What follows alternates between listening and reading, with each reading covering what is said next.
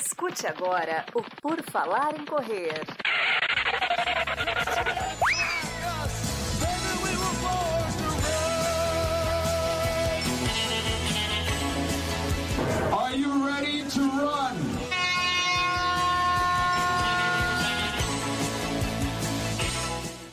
Começa mais um episódio do podcast do Por Falar em Correr. Estamos aqui, queridos ouvintes, ouvintas, ouvintos, todo mundo que ouve, todo mundo que escuta, até quem não escuta. É todo mundo, todo mundo é bem-vindo ao nosso podcast Por Falar em Correr. Estamos aqui de novo. Eu, Enio Augusto, vou receber e conhecer a história de mais uma corredora e mais uma atleta. Hoje vamos conversar com a Janaína Santana. Tudo bom, Janaína? Seja bem-vinda. Boa noite, tudo bem? Muito obrigado pela recepção. Vai ser um prazer falar um pouco da minha história com o esporte, minha história com a corrida aqui com vocês, compartilhar um pouco dessa minha história aí. Maravilha, perfeito, Janaína. Vamos então começar. Para quem não sabe, né, só para dar um teaser, a, a Janaína ela é atual bicampeã da, da maratona de Florianópolis. Então vocês sabem aquela maratona que teve cobertura do canal, a gente fez vídeo, mostrou a tempestade, aquele caos todo.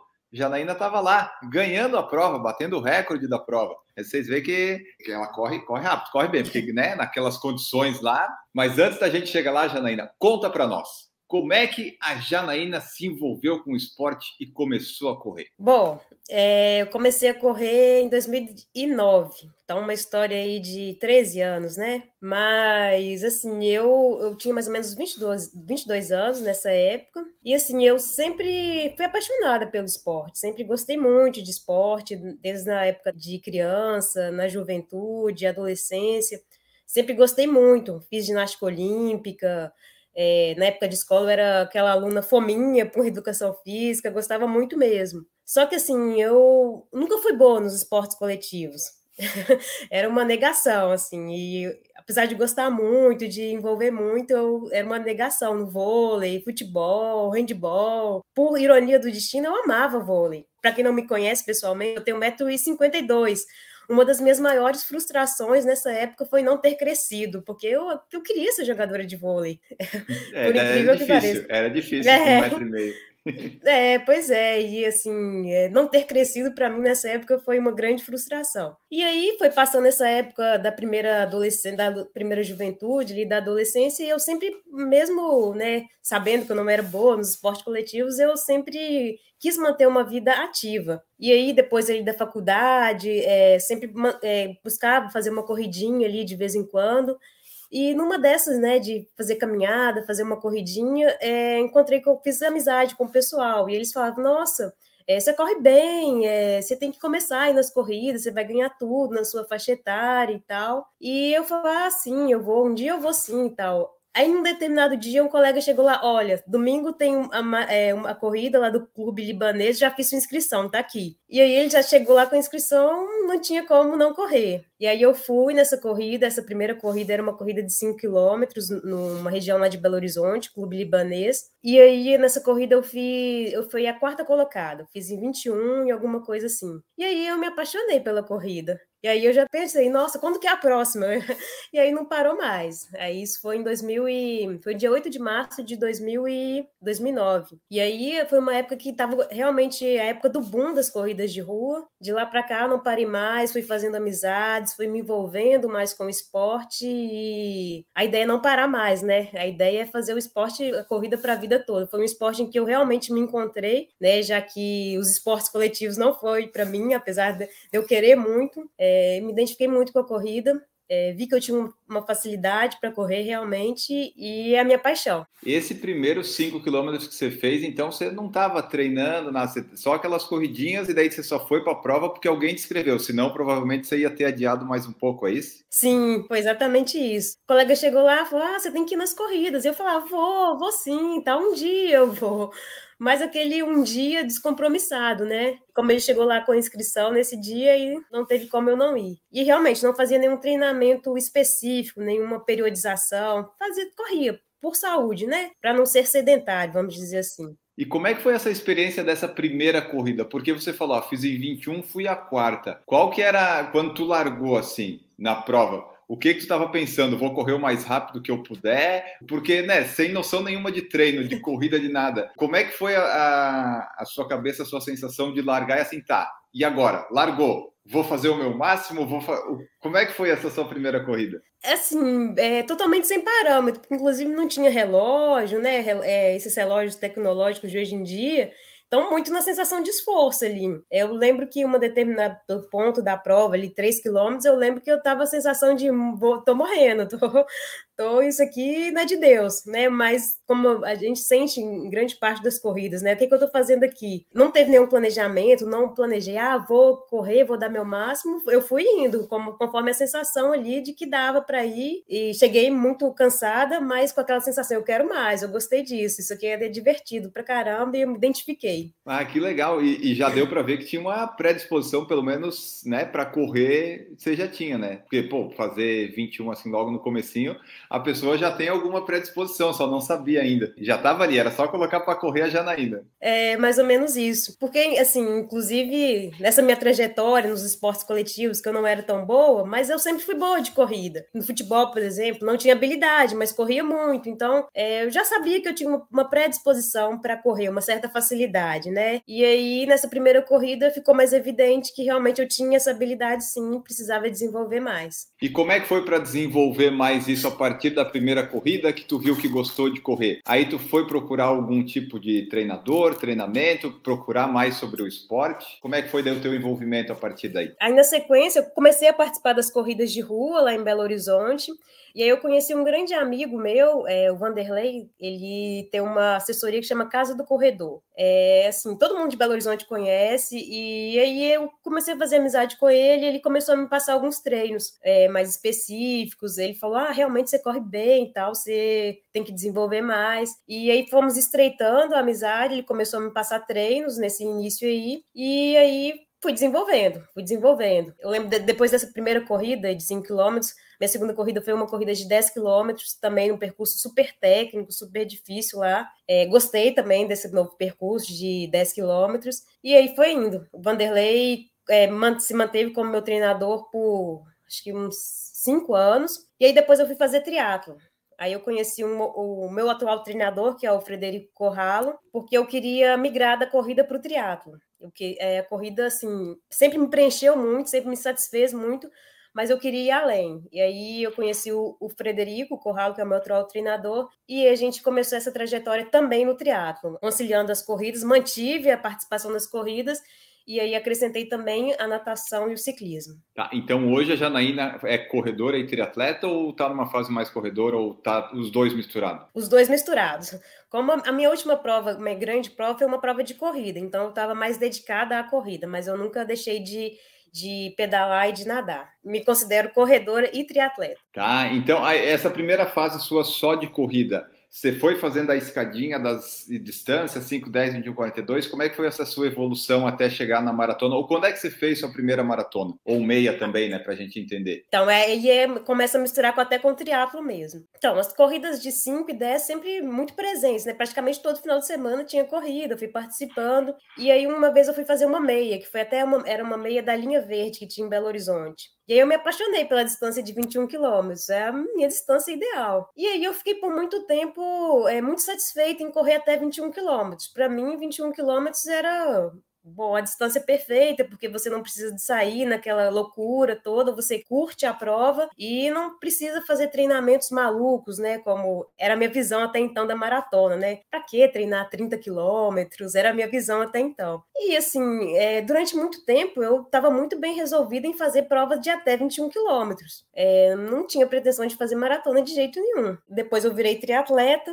aí comecei também progressivamente no triatlo, fazendo provas de sprint triatlo, que é aquela distância mais curta, depois triatlo olímpico, depois fiz um 70.3 e depois fui fazer um Ironman, né? Para quem não sabe, o Ironman é distância de 3.800 na natação, 180 no ciclismo e 42 na corrida. Então, eu nunca tinha feito uma maratona, só maratona, mas me predispus a fazer um, um Ironman, na distância Ironman, né? E aí eu fiz esse primeiro triatlo, um Iron na distância Ironman em 2018, gostei bastante, e depois fiz de novo em 2019 2019. E no Ironman de 2019 eu curti muito a corrida. Eu gostei muito de correr a maratona do Ironman de 2019. E aí surgiu aquela luzinha, quem sabe eu não corro uma maratona, só maratona mesmo. E aí conversei isso com o Fred, meu treinador, e ele falou: "Olha, eu acho uma boa ideia. O que que você acha? Vamos pensar numa corrida legal aí". E aí o Ironman foi em, em maio, né? E a gente pensou, ó, vamos ver as provas que estão que dá aqui, porque dá pra gente aproveitar o treinamento do Ironman, não vamos precisar começar do zero e você vai fazer, você não vai sofrer tanto. E aí achamos a maratona de Floripa, que foi aquela maratona de 2019 em que eu fui campeã. E aí foi o meu primeiro contato, então, com a maratona. Cheguei sem ter corrido, venci naquela ocasião, sem ter participado de outras maratonas, mas tinha corrido as maratonas do Ironman. Ah, então tá. Você foi no Ironman é que estreou na, na maratona, né? Sim. Que, que, interessante. E qual é que foi o tempo dessas maratonas no Iron, você lembra? É, no meu primeiro Ironman de 2018, eu lembro que eu dei o pace de, de 5 e 12, mais ou menos. E no de 2019, deu pace de 4 e. não sei, 4,40, alguma coisa assim. Eu fui a, a melhor amadora na maratona. A minha maratona só, foi, só não foi melhor do que as, as atletas de elite do Ironman. Então isso me motivou muito. Eu falei, olha, que legal. Depois de, de pedalar 180 quilômetros, consegui fazer uma boa maratona. Então, de repente, se eu faz, fizer um ciclo só para maratona, eu posso ter uma chance de, de fazer uma prova legal. Ó, e corroborando aqui com você, ó, o Fred falando, Jana fez a melhor corrida entre as amadoras no Ironman, perdeu apenas para três atletas da elite. E no Ironman, você, é, você consegue resultados tão bons quanto na corrida ou a bicicleta e a natação dá uma complicada o resultado final? Então, meu, o meu esporte, eu, das três modalidades, a corrida é que eu tenho mais facilidade. E no ciclismo também eu consegui me é, desenvolver bem, e meu grande gargalo é a natação. É, na natação, normalmente eu saio atrás, assim, todas as provas que eu fiz de triatlon, realmente eu fiz prova de recuperação, porque na natação eu saio bem atrás, então no ciclismo eu tenho que ir buscar, na corrida eu tenho que ir buscar. Triatlon para mim é uma prova que eu gosto, mas eu tenho essa consciência de que para mim vai ser sempre uma prova de recuperação, de é, ir buscar as outras. Sempre foi assim. Mas por outro lado é legal também, né, Janaína? Tipo, na corrida você sabe que vai passar muito mais gente, né? Deve ser motivador, assim, você né, deve passar tanta gente quando você faz um triatlon, ou não? Sim, é muito, é muito motivador. É, inclusive, a minha última prova de triatlon foi um meio Ironman que eu fiz aqui, em, foi até em Floripa, em dezembro do ano passado. Aqui? Foi em Jurerê? Foi em Jurerê, Jurerê. Foi uma natação muito difícil, porque o mar estava super mexido, assim, e para quem não nada bem, é uma dificuldade a mais. Eu fui uma das últimas a sair da, da água, e assim, eu pedalei como eu nunca tinha pedalado na minha vida. Eu até eu me surpreendi, porque tem um fator motivacional, assim, de você saber que tem que correr atrás. Isso, a motivação sozinha não faz nada, mas eu estava também bem treinada eu estava bem treinada e juntou o fator motivacional de não, vou, tenho que buscar, tenho que dar o meu melhor na, aqui no ciclismo e na corrida. E aí fiz um pedal como eu nunca tinha feito na minha vida e a corrida, assim, eu acho que eu fui a terceira melhor corrida, considerando os homens também. Então eu, eu só, a minha corrida só perdeu para dois homens, se eu não me engano. Eu fiz a, a meia maratona do, da prova em uma hora e 22 minutos.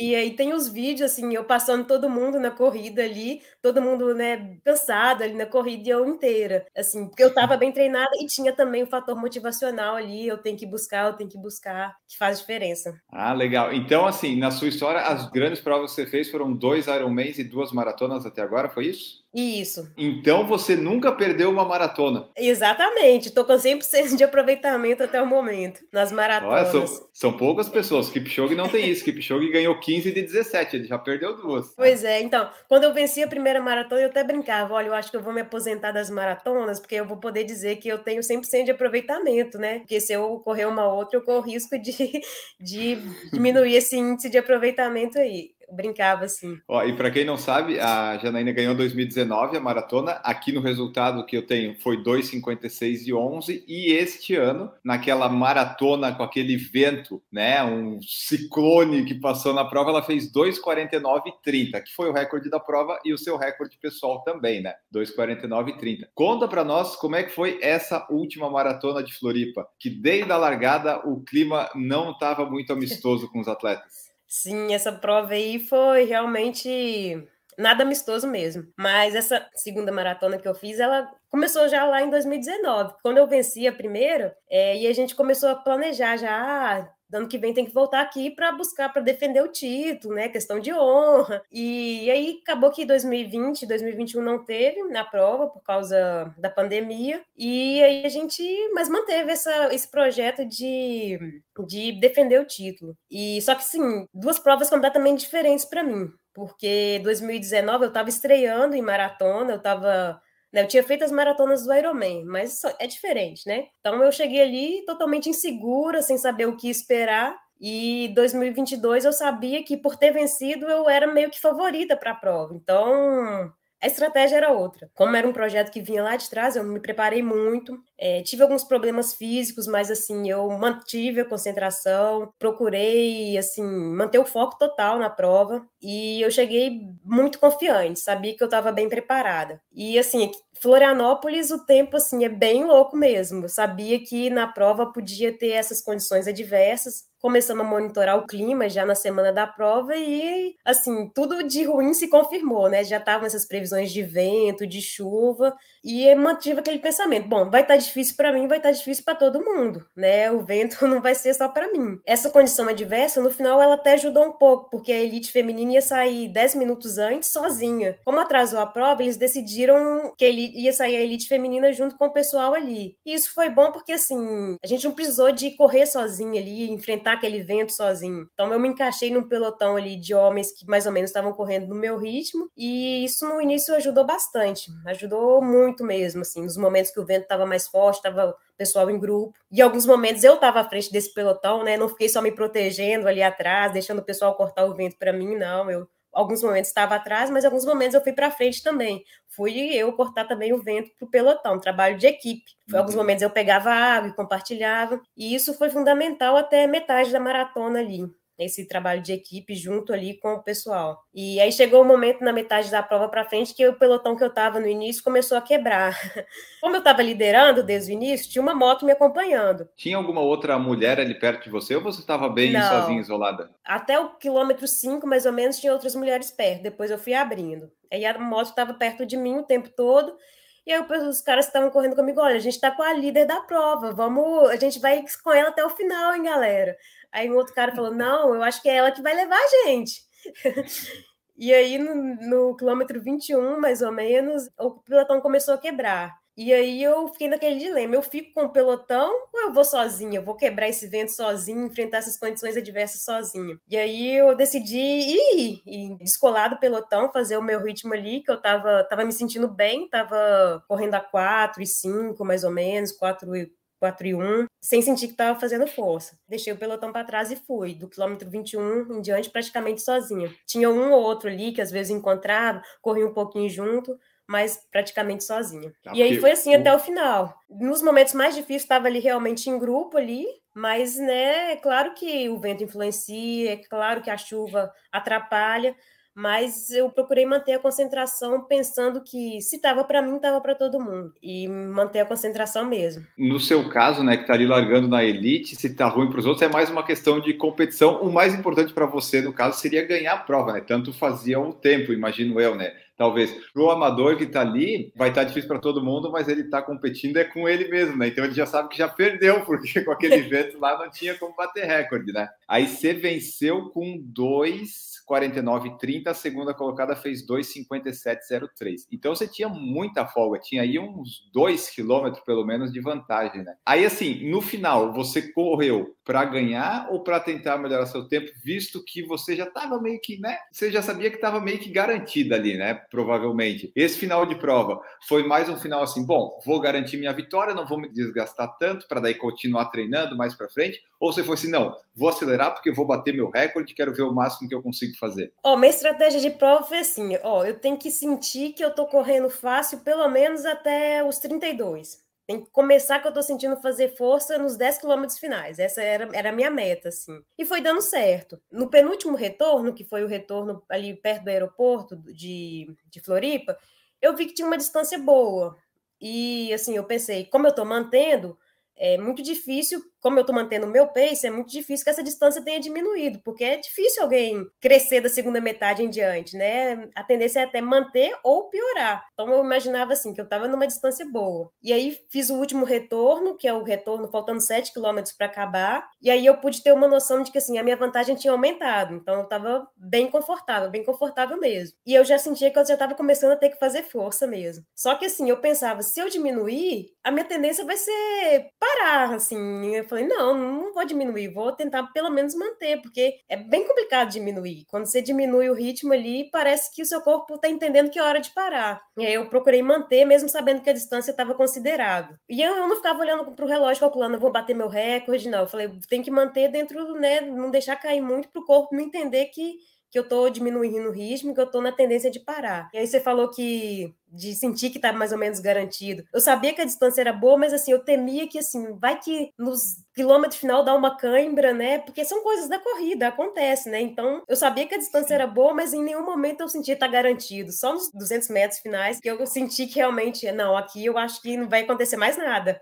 Aqui eu acho que está garantido. Porque realmente pode acontecer, ah, uma cãibra, é uma coisa que te incapacite, né? 40 quilômetros, muita coisa pode acontecer. Então eu, eu tinha esse receio, não, não, não consegui relaxar até esses 200 metros finais ali que eu realmente vi. Agora sim, tô com as duas mãos no caneco, o bicampeonato tá garantido. Ah, entendi. É porque assim, é, o, o, maior problema era se acontecesse alguma coisa com você, né? Porque nas adversárias naquele momento você sabia que não tinha como a pessoa que não correu a 4 no, durante 30 quilômetros, ela não ia correr a 4 nos últimos 12, né? Mas o problema era você, né? Você já estava ali na maratona, 33, 35, faz força contra o vento, teve chuva, teve sol. Então era melhor também não, não forçar tanto para não dar dar chance por azar, né? Sim. Ó, dessas distâncias que você fez, que já, já fez distâncias longas, curtas, a distância que você gosta mais é ainda meia maratona, meio Ironman, ou agora você tem uma preferência aí pelas distâncias maiores? Continua sendo meia maratona, é a distância que eu mais gosto. Eu acho que é o, o ciclo de treinamento é mais gostoso, é mais confortável.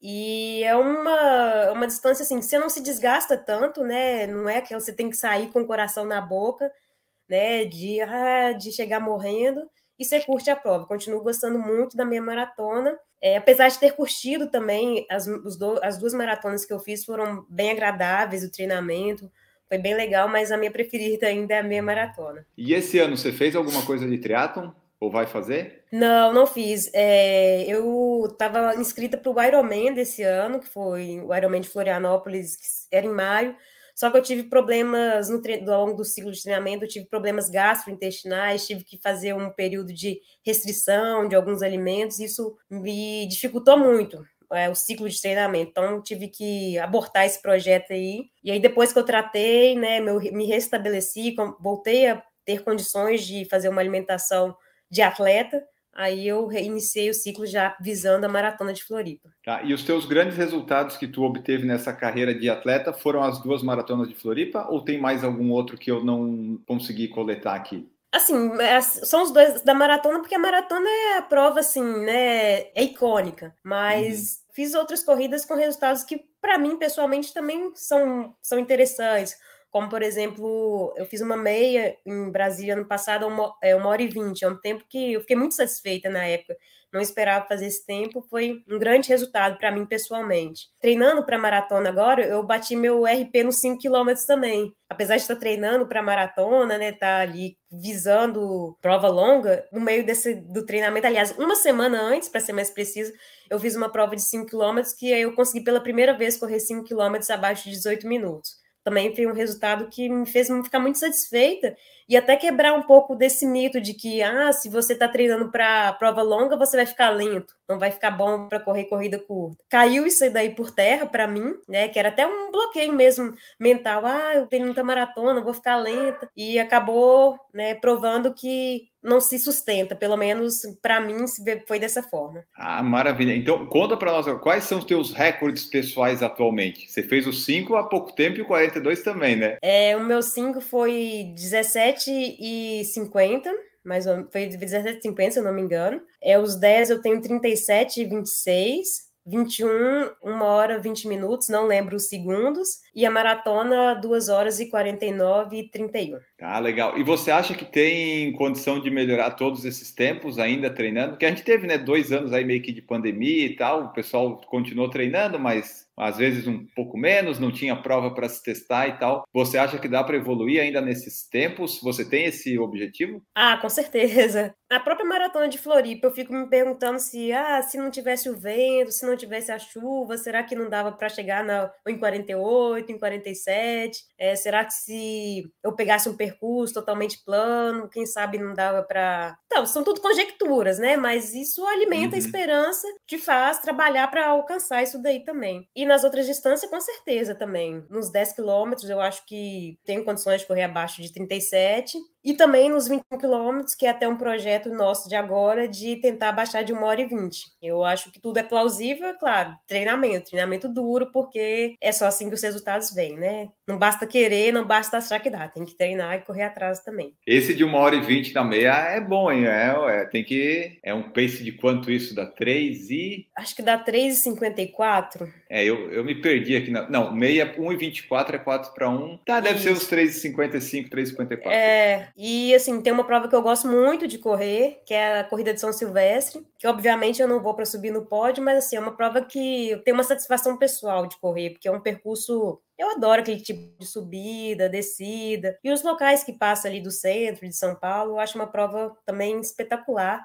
É uma prova que, assim, eu tento também sempre me preparar bem para fazê-la bem. É, meu resultado ano passado, se eu não me engano, foi 59 minutos. Também é um projeto de baixar esse tempo aí. Como é uma prova que eu gosto, né? Então eu sempre me empenho também para corrê-la bem e baixar tempo. 59 minutos deu qual posição? Deu 17. Ah, não, mas tá bom, Janaína, tá bom. Você é 17? Tá Sim, tá legal. é. não, eu achei que você tinha falado assim, ah, eu não vou pro pódio, eu achei que ia, sei lá, centésimo e tanto. Não, subiu uma hora no feminino da, da top 20, olha aí. Sim, é um resultado satisfatório, eu, eu, muito gratificante. É, a São Silvestre você já fez quantas vezes? Já fiz seis vezes, é, sendo que duas largando no pelotão de elite. E agora, todas as provas que você faz, você sempre larga no pelotão de elite? A maioria sim, a maioria das, das provas sim. Algumas provas não tem categoria elite, mas das que tem, normalmente eu consigo, os meus resultados credenciam para largar na elite. Mas você é o tipo, uma atleta de elite, mas não uma atleta profissional que vive disso, né? Isso, eu não vivo disso, né? Eu trabalho 40 horas semanais, tenho que compartilhar ali a rotina do trabalho com os treinos. É, é difícil? Não. É isso aí que eu ia perguntar. É muito difícil, é muito difícil, mas ninguém me convidou para correr, né? Eu tô correndo porque eu gosto, então eu não reclamo. É assim, realmente uma rotina muito difícil, porque ali você chega, você tem que acordar mais cedo, né? Tem que acordar mais cedo do que todo mundo, fazer o treino. E na hora que os atletas profissionais, por exemplo, estariam descansando, você tem que estar tá já é, se preparando para ir para o trabalho, para a segunda sua jornada ali. E aí no final do dia, quando você poderia estar descansando de novo, aí você vai para a segunda parte, que é um fortalecimento, alguma coisa assim. E aí nem sempre você consegue dormir cedo para no outro dia acordar às 5 da manhã de novo. Então é uma rotina pesada, pesada mesmo. É, eu falo assim que você tem que querer muito, tem que gostar muito para você entrar nessa e se manter, né? Entrar e se manter. É, exige muita disciplina, nem todo dia você vai estar tá motivado, nem todo dia você vai estar tá com disposição, na maioria dos dias não é assim. Então é na base da disciplina mesmo. E ter ganhado já duas maratonas de Floripa e tal, conseguido bons resultados, isso já te trouxe algum apoio, algum tipo de parceria? Ou você faz, está fazendo tudo por amor mesmo e não teve nenhum retorno ainda? Não, eu nunca tive nenhum patrocínio, não tenho nenhum patrocínio patrocínio. Gostaria de ter, claro, mas eu não tenho. Eu faço por amor. Eu tenho equipes que me apoiam, mas assim, é é, eu visto a camisa deles, mas eu não tenho nenhum apoio assim, para viagem, é tudo do meu bolso, tênis, vestuário, normalmente é eu que invisto mesmo. Tá, então tá aí, a oportunidade para alguém quiser, porque ano que vem provavelmente a Janaína vai voltar para Floripa? Não sei. Quem sabe? É, quais são os planos? Quais são os planos de 2023 da Janaína? É triatlo, Ironman, maratona? Com esse tempo de Floripa, eu me credenciei para correr maratona de Boston. Então, já me inscrevi para maratona de Boston, ah, é, que, que é em abril. Então, a primeira trimestre do ano é, vai ser dedicado à maratona de Boston. A ideia, assim, também não é pódio, obviamente, né, na maratona de Boston, mas é de repente é, ficar entre a, a melhor sul-americana, quem sabe, da maratona de Boston. Então, é um dos projetos para o ano que vem. E voltar a treinar triatlon também, porque eu adoro triatlon. Esse ano, infelizmente, não consegui encaixar nenhuma prova, mas passou na maratona de Boston, eu vou escolher alguma outra prova de triatlon e vou treinar para ela mas o projeto número um do ano que vem é a Maratona de Boston. E aí, é claro, ao longo da preparação eu vou encaixar algumas outras provas ali, né? Mas a prova-alvo, digamos assim, é a Maratona de Boston. Tá, entendi. Então tá aí que nem o Marcos Boas, integrante do nosso canal aqui, que estará em Boston. E eu, se tudo der certo, eu vou estar tá lá cobrindo também com ele. Então todo mundo tá ah, tá indo para Boston. Coisa boa. Que legal. Mas índice para você não era difícil, né, Janaína? Qualquer sub três horas no feminino garante. É verdade, sim. Eu não tinha essa preocupação. Será que eu vou conseguir o índice? Será que não? É, mas assim, que eu não corri outras maratonas, né? Corri só essa. Então era ela mesmo. É, tinha que conseguir o índice nela mesmo. E eu já tinha conseguido até em 2019 também. É, a ideia era ter ido em Boston em 2020. Eu também me inscrevi lá para 2020. E aí cancelou tudo. Eu fiz a maratona virtual de Boston. Que assim, é, até fiz em três três horas, vamos dizer assim, foi uma outra maratona que eu fiz, mas informal, informalmente, né? E aí agora uhum. vamos ver se se concretiza esse projeto de correr efetivamente em Boston, correr a minha primeira major. Ó, para você saber, esse ano, né, 2022, a melhor brasileira fez 2:58:03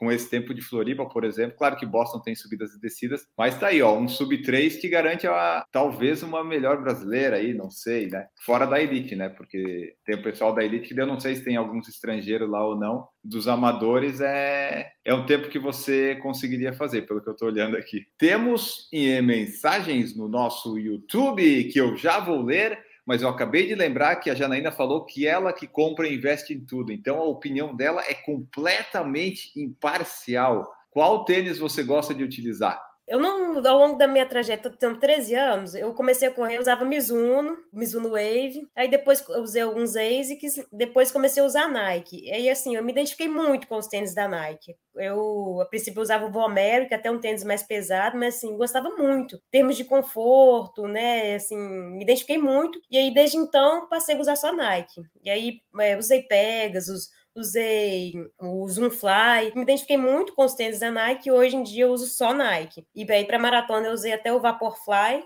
é o único tênis de carbono que eu usei, não posso falar dos outros, mas assim, um excelente tênis, muito leve, muito responsivo, gostei bastante. E os outros tênis também da marca me atendem bem. E eu me identifiquei tanto que eu nunca tive curiosidade, eu nunca arrisquei outros, né? Porque um time que tá ganhando não se mexe, né? E aí é o que eu tenho assim de referência, mas isso é muito pessoal, né? É, de uhum. repente, eu até, com alguma outra marca, conseguiria também bons resultados, mas é, essa história de que time está ganhando não se mexe, então mantive uns oito anos para cá, praticamente uso só Nike. Ah, legal. Então aí, ó, a única chance da Janaína mudar é se você, marca, quiser apoiar aí, quiser aparecer nos pés da campeã da Maratona de Floripa você vai lá que ela testa que com certeza o resultado vai ser bom. Sim, estou abertas a, a experiências novas, né? Portas abertas para testar produtos novos, marcas novas, né? Sempre aberto. Eu não perguntei é, de onde é que você, onde é que você treina, de onde é que você mora, para a gente ter noção. É São Paulo. Você falou bastante de Minas Gerais, você falou de provas de São Paulo. É, você, você mora em Minas? Eu sou mineira, eu moro em Belo Horizonte, é, treino lá. Já morei em outros estados também, morei em, no Mato Grosso, morei em Brasília. Inclusive, minha trajetória no triatlo foi muito durante o período que eu morava em Brasília, porque é um lugar excelente para treinar triatlo. E depois voltei para Belo Horizonte, que é minha terra natal, onde eu moro atualmente. Então agora vamos usar o YouTube. Você que está escutando esse podcast, apenas saiba que a gente faz a live no YouTube. A live vai também em vídeo para o Spotify, em áudio para todas as plataformas. Você pode mandar suas mensagens por lá e você pode também se tornar membro do nosso canal a partir de R$ 1,99 se você quiser. Faz que nem o Mandarilho da Serra, que está aqui ó, desde Mairiporã, na Serra da Cantareira. Jaqueline Rezende está conosco aqui também. Caroline Rezende deu boa noite. Jana é braba. Douglas Júnior, fico impressionado com essa menina correndo. O Décio Prato está aqui também. Décio vai para Boston, conseguiu o índice dele. Não teve corte, né? Então, tô, a maioria do pessoal que conseguiu ficou feliz. Que daí foi, foi tudo para lá. Crew Soft Run, Jana é espetacular, grande pessoa e atleta. Patrícia Santana está aqui também. Uh, o Crew falou aqui, ó, parabéns para ela e seu treinador Fred Corrado, que está aqui conosco também. Ele colocou, ó, em 2018 ela fez a maratona do Ironman em 3:38:30 e 2019 3, 18, 28. Treinador tem tudo aí, ó. Sabe, sabe tudo. Paulo Sérgio Gil de Farias Jana Show, a inspiração para todos dos fósseis do asfalto. Vander Rosa está aqui também. Eduardo Vasco, que é nosso ouvinte lá de Arequipa do Peru, está aqui também. Mandou uma pergunta que eu já vou fazer. Francisco Ivan, nosso ouvinte lá do Maranhão, que estreou na Maratona de Floripa também. Fez seu RP porque foi estreia, mas né, foi uma baita de uma, de uma prova aqui. Rafael Coutinho está aqui. Bora, Jana partiu Boston. O Andarilho da Serra, fantástico fantástica, show de superação sempre. O Eduardo Bezerra, história muito bacana, parabéns a Janaína. Presenciei sua melhor meia maratona em Brasília, que pódio. Foi essa da 1h20 que você falou? Sim, essa de 1 hora e 20. Maria Cecília está aqui também, a Ilza Oliveira e a Camis Cotter. Rock. E vamos para a pergunta do, do Eduardo aqui que ele mandou. Na semana de uma prova importante, como é que é o polimento que você faz? Reduz bastante o volume, treina mais leve, coloca intensidade. Como é que é a sua programação aí com o treinador, por exemplo, antes dessa maratona de Floripa, que foi a mais recente? Sim, a gente reduz muito o volume. É, meu último longo, acho que foi 18 quilômetros, é, uma semana antes. Mas na semana da prova, assim, treinos de no máximo uma hora, de no máximo 50 minutos, na verdade, com estímulos. Então, tinha treinos é, em ritmo moderado, mas com alguns estímulos ali para para manter a musculatura ativa. Na última semana, se eu não me engano, a gente passou de 90 quilômetros na semana anterior para, tipo, caiu pela metade, se eu não me engano. Reduz muito para justamente chegar descansado, né? Chegar inteira para a prova. E também suspendi a musculação, suspendi natação, suspendi ciclismo, só corrida mesmo, volume pequeno com estímulos. Então, na semana, você corria em torno de 90 quilômetros semanais? Eu acho que a por semana que eu corri mais deu 99 quilômetros. Foi o, o, topo ali. Algumas semanas deu um pouco menos, em torno de 90, algumas 87, por aí. O máximo que eu cheguei a correr foi 99 quilômetros na semana. E como é que era uma semana de treino normal, assim, da Janaína? Quantos treinos você fazia na semana? Tinha algum dia que tinha que fazer treino duplo ou a vida não deixa fazer? Não, para essa prova eu não fiz nenhum dia de treino duplo. Eu começava ali na segunda-feira com o treino Normalmente na segunda-feira um treino regenerativo, porque no domingo era um longo. Então, no segundo treino regenerativo de no máximo 10 quilômetros ali, com musculação. E aí, como eu qual ia para o ritmo, academia... o ritmo da segunda, só para eu saber qual que é o seu regenerativo. É 4,40, 4,50, por aí. Como eu já ia na academia, eu até nadava para soltar as pernas ali depois do treino e fazia já a musculação. Então, eram três treinos a corrida, a natação e a musculação, mas um só de corrida. Então era isso tudo assim, normalmente até na sequência, um atrás um seguido do outro, para manter a, é, manter ali a natação, o contato com a água para não perder. E aí na terça a gente já começava com alguns estímulos mais fortes e normalmente depois um, um ciclismo mais leve. Na quarta-feira era o dia de, de pancada na corrida. Normalmente tiros ali de. Para maratona, eu fiz muito tiro de um quilômetro, um quilômetro e meio, teve alguns últimos, nas últimas semanas, de dois, de três. Aí isso era geralmente na quarta-feira, o dia mais intenso, assim, de, de intensidade maior. Na... Olha, ele sempre falava para eu correr no ritmo, mais ou menos no ritmo da prova, que era tipo, ah. no máximo 3,50, 3,55, mas eu sempre fazia um pouquinho mais forte. É, isso na quarta-feira. Aí na quinta-feira voltava com um fartlequezinho. Na sexta também uma rodagem. No sábado, normalmente descanso total. E no domingo, longo. Aí eu fiz longos de 20 quilômetros, de 24, 26, 28, de 30 e o maior de 36. O meu longo mais longo foi 36 quilômetros 15 dias antes. 15 dias antes da maratona de Floripa, eu fiz 36 quilômetros. E esses longos que você fazia, teve algum que foi pensando em ritmo de prova? Você fazia variações dentro dele? Ou era um ritmo mais lento? Como é que eram esses longos assim? Então, variou. Alguns, o Fred pedia para eu fazer assim, simulando a prova. E a nossa ideia é, sempre foi assim, tentar negativar a prova. Ele punha assim, no início, na primeira, a gente repartiu o treino em três, então no primeiro terço da prova você vai fazer um pouco mais lento, segundo terço um pouquinho mais forte e o último terço mais forte ainda, mais ou menos próximo do ritmo da prova. Alguns treinos eram assim, alguns outros eram ritmo de rodagem mesmo, ali um ritmo confortável. Então variava muito. Alguns era simulando a prova, inclusive a progressão que a gente estava pretendendo fazer na prova, e outros eram um ritmo tranquilo. Cada longão era um jeito, cada treino uma história. E eram todos em, aí em Belo Horizonte?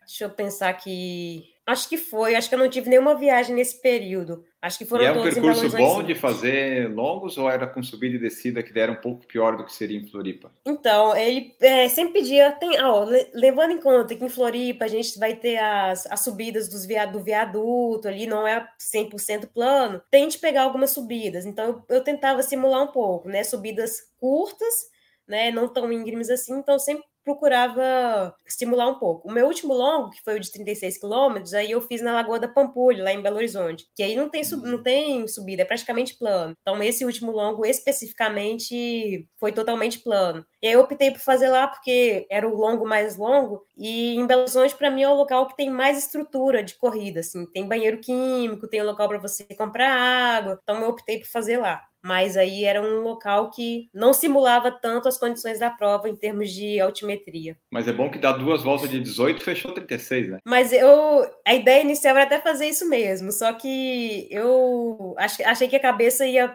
não ia ficar legal fazendo duas provas. Então eu fiz a primeira volta de 18 e a segunda eu fui, eu fui e voltei, sabe? Fiquei indo e voltando até dar alguns ah, entendi. Você achou melhor ficar indo e voltando no mesmo lugar Sim. do que dar duas voltas. Sim, é. Ó, e a gente falou de, de Pampulha. Perguntaram aqui na caixinha do Instagram, Maurício perguntou se você vai correr a volta da Pampulha esse ano. E eu já pergunto se você já correu, se para você é tipo uma prova que você gosta de participar, que nem a São Silvestre. Como é que é a sua relação com a Pampulha, já que você é aí de, de Belo Horizonte, você é mineira? A ideia é participar sim, porque é a prova de casa, né? Então a gente tem que prestigiar, é a maior prova do estado. É, eu já fiz, eu não, não sei quantas eu já fiz, eu já até perdi as contas de quantas voltas da Pampulha eu já fiz. Ano passado, especificamente, eu não corri, porque eu estava numa viagem a trabalho, mas esse ano a ideia é participar sim. Pampulha, sim, é um lugar que a gente treina, é um local, assim, bem legal para o esporte, lá em Belo Horizonte, então a gente se identifica muito. Em termos de percurso, não é o tipo de percurso que eu mais gosto, eu prefiro percurso como o da São Silvestre, como eu falei aqui, que tem muita variação. Uhum. Mas, assim, é uma prova que também é uma prova gostosa de fazer, não é o tipo de percurso que eu mais gosto, mas eu sempre faço sim. E pretendo fazer esse ano, se não me engano, dia 12 de dezembro. E qual que é o melhor resultado que a Janaína já conquistou na, na Pampulha? Uma hora e nove. Isso deu um top 10, top 20? Deu, deu um top, deu um top 10. Porque no seu caso, tipo assim, eu que sou um amador, quando eu corro a São Silvestre e os parentes me perguntar qual foi sua posição, eu vou dizer, eu não sei, não me importa. Mas no seu caso, que é de elite, dá para dizer qual foi sua posição. É fácil de falar, né? Ah, é melhor falar que foi, tá, fui sétimo do que fui 5.587, né? É complicado. No seu caso, dá. Perguntas que chegaram no Instagram. A Carol Rezende, quais os desafios em conciliar os treinos de atleta de alta performance com o lado profissional? Você já falou um pouco ali pra gente, né? Que não é muito fácil, mas o principal desafio é o que? É tipo isso que você falou, de acordar cedo, de ter que às vezes mudar, às vezes está viajando e daí você não consegue treinar? São essas adaptações? Sim, a pior dificuldade para mim é a questão do descanso mesmo. A corrida tem muito impacto e exige muito. E eu que invento de ser triatleta, né? A necessidade. Ah, aliás, de desculpa te interromper. Você falou que é triatleta, é verdade. Quando você inventa de treinar para um Ironman, você tem tempo para dormir na sua vida? Pois é, então, é uma restrição muito grande, porque a gente exige muito do corpo e o corpo precisa de descanso, de horas de sono para descansar. Você leva ele ali ao extremo e não dá para ele o descanso. Então, ah, você acaba tendo problema de imunidade cai, você fica de mau humor por não conseguir dormir. É, eu lembro assim que o, o, primeiro ciclo do Ironman que eu fiz, quando chegou ali em maio, que é na, no mês do Ironman, quando chegava a notificação do treino, treino para mim, que o treino da semana chegou e é, dava aquele, aquele barulhinho da notificação, né, do aplicativo, me dava um ódio do Fred, que é meu treinador, que eu pensava, ai, que ódio, porque é um estresse muito grande, né? E as pessoas que estão no seu redor acabam também sofrendo muito, porque você desconta, você acaba descontando nas pessoas ali. Mas a dificuldade é essa mesmo, de não conseguir descansar, o suficiente. E assim, eu sempre procurava não dar motivos, por exemplo, no meu trabalho, né, de não chegar atrasado, porque para não dizer que ah, por causa tá treinando, não mostrar cansaço, né? é, é tudo muito difícil, mas, como eu falei, ninguém me convidou para estar tá treinando, então eu sei que é difícil, eu sei que eu vou estar tá cansada, mas eu gosto disso, então eu tenho que arcar com as consequências também, digamos assim. Mas realmente não é fácil. Tem que o querer tem que ser muito, tem que querer muito. E eu gosto, eu me identifico muito, então para mim está resolvido. E aí depois eu converso com as pessoas que estão ali ao meu redor, peço desculpa por eventual é, mau humor, né, que sempre surge nessas épocas assim de treinamento mais mais intenso e as pessoas acabam entendendo. Ah, que bom, menos mal, menos mal. O Décio falou assim, ó, 99 quilômetros na semana eu corria um a mais no domingo para fechar 100. Ah, Décio, mas a atleta de elite não tem esse toque, o atleta de elite ele só cumpre a planilha, né? Já tá cheio de ódio do treinador, não faz nenhum quilômetro a mais. É isso mesmo, é... já tá cheio de ódio do treinador, é isso mesmo. Inclusive, é. ele sofre muito, sabe? Eu tenho que. É, é, a gente briga muito, é uma relação assim de muito. Assim, que a gente tem que conversar muito, e nem sempre a gente se entende, né? Assim, a minhas vezes a minha percepção como atleta é diferente da percepção dele como treinador. Para chegar a um consenso, às vezes tem que ter muita discussão, muito, é, muitos desentendimentos, mas a gente acaba se entendendo. Ó, Mônica Moreira tá aqui, exemplo de superação total, essa menina é de ouro. E o Nivaldo Pereira perguntou assim: ó, se você já correu a volta de Cristo em Poços de Caldas, aquela corrida que poucos conseguem subir correndo até o Cristo. É aí perto? Você já correu? Você vai correr? Você gosta? Que é um estilo de prova que você gosta, pelo que eu estou entendendo. Eu fiz essa corrida uma vez só, se eu não me engano, em 2012. É uma corrida linda. Poços de Caldas é uma cidade linda. Não é perto da minha cidade, já é no sul de Minas, né? Belo Horizonte está bem na parte central. É, eu achei uma prova bem difícil, bem técnica mesmo. O pessoal sempre falava, ah, todo mundo, todo mundo caminha na subida. E assim, a subida é muito difícil, mas para mim o mais difícil foi a descida. porque a descida ali tem uma parte que é cascalho, eu lembro que escorregava bastante. É uma corrida bem, bem técnica, bem difícil. Talvez eu volte alguma é, para corrê-la, mas já fui sim uma vez só. Não, não me lembro o resultado, mas não, não deu pódio. Essa corrida da Volta do Cristo, ela tem essa particularidade, né? Ela não é que nem tipo uphill, a Serra do Rio dos Ratos lá, que o pessoal sobe e fica lá. Não, você subiu tudo, aí depois você tem que descer Isso. tudo de novo, né? Isso, e a descida para mim é pior que a de subida. É, eu também acho. Descida, descida me machuca mais. Eduardo Bezerra perguntou qual recomendação para manter uma cadência forte em provas de variação de altimetria. Qual estratégia você utiliza? Você sabe que na subida vai dar ruim e tenta manter um esforço? Como é que é? Compensa na descida? A descida machuca mais? Vale a pena? Como é que você faz? Então, eu, eu me conheço muito assim, meu ritmo. Eu me conheço muito como atleta. Então, eu não costumo ficar olhando para relógio, eu vou muito na sensação de esforço ali. Então, chegou na subida, obviamente vai diminuir, mas eu vou controlando pela, pela minha sensação de esforço mesmo. Eu sei que não adianta você dar tudo na subida, porque senão a prova vai acabar ali para você. Então, eu vou administrando através da minha sensação de esforço mesmo. E não me preocupo com o pace. Ah, se o pace vai lá para cima, esquece. E eu nem fico olhando no relógio, para falar a verdade. E, assim, é, descida. Descida também, eu tento me controlar. Eu tenho até que melhorar na descida. Eu tenho. Eu fico meio me segurando ali na descida, porque é questão de joelho e tal. Então, descida eu preciso realmente melhorar. Na subida eu tenho uma certa facilidade por ser leve e tudo mais, mas eu administro através da sensação de esforço. E falando em ritmo, sensação de esforço, ah, a Ilza perguntou aqui, ó, Janaína, seu longo, qual que é o pace confortável? É, então, para a Maratona de Floripa, eu fiz alguns longos bem confortáveis no pace ali de 4 e 10. Eu até surpreendi, olha, tô, tô correndo confortavelmente nesse pace de 4 e 10, mais ou menos. Isso no dia que eu estava bem descansada, tinha feito uma alimentação boa no dia anterior. Que inveja. É, até conseguia correr 28 quilômetros nesse pace, mais ou menos. Fiz alguns longos nesse pace sem morrer, sem sofrer muito. Tem dias Sim. que você tá cansado que, que não vai, né? Que não adianta. Mas estando descansada, esse é um pace que eu conseguia sustentar bem nos treinos longos. Ah, que legal. Eu, eu queria ser assim. Eu tô, eu tô lutando para fazer um 4 e 10 no 5 e tá sofrido. Mas cada um com as suas, com as suas dificuldades, né? A Janaína está lá buscando o sub 1 hora e 20 na meia, eu vou buscando aí meu sub 20 nos 5. E uma pergunta aqui da Andressa Regene, acho que é essa o nome da, da, da moça aqui. O que te inspira, Jana? O que me inspira? Na verdade, assim, eu gosto muito de esporte, assim. É uma identificação total mesmo. Eu, eu sinto que o esporte para mim é vocação, né? Mesmo não sendo atleta profissional, então o que me inspira é fazer uma coisa que me dá satisfação. apesar das todas as dificuldades, de ter que conciliar com o trabalho, do cansaço ali no fim do dia, que é grande. É isso, é de saber que você faz uma coisa que te dá muita satisfação. E é isso, assim, é, é essa motivação mesmo diária. E se por acaso aparecesse alguma, sei lá, marca, empresa que quisesse se apoiar e a Janaína tivesse oportunidade de virar um atleta meio profissional, alguma coisa assim, você aceitaria? Você teria condições ou teria que ser algo que valesse muito, muito a pena? Você fala largar tudo e viver do esporte? É. Ah, eu acho assim, essa possibilidade é muito remota, na verdade, né? Porque é, no Brasil são poucas as empresas que né, pagariam isso. Sim. E assim, é, eu não sou jovenzinha, apesar dessa carinha de 18 anos, tô brincando. Com a minha idade, assim, eu, é um risco que teria que valer muito a pena. Largar tudo, assim, teria que valer muito. Apesar do, do cansaço, de ter que conciliar com a carreira profissional, tá indo bem assim, mas se fosse uma coisa que valesse muito a pena,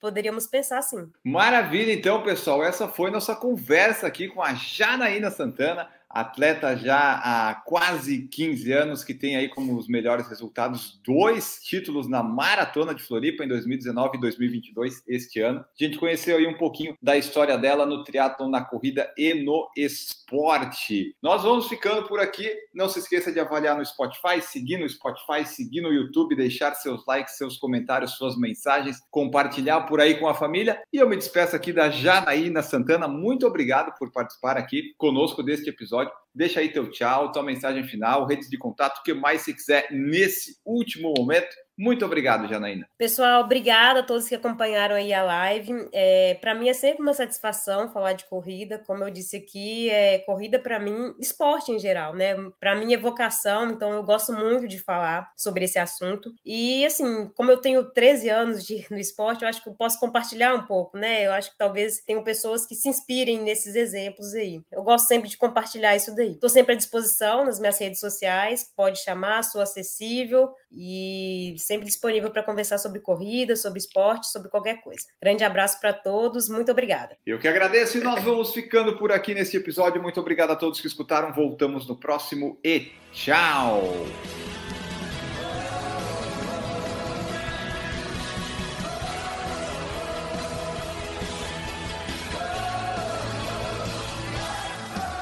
Produção por Falar em Correr, podcast multimídia.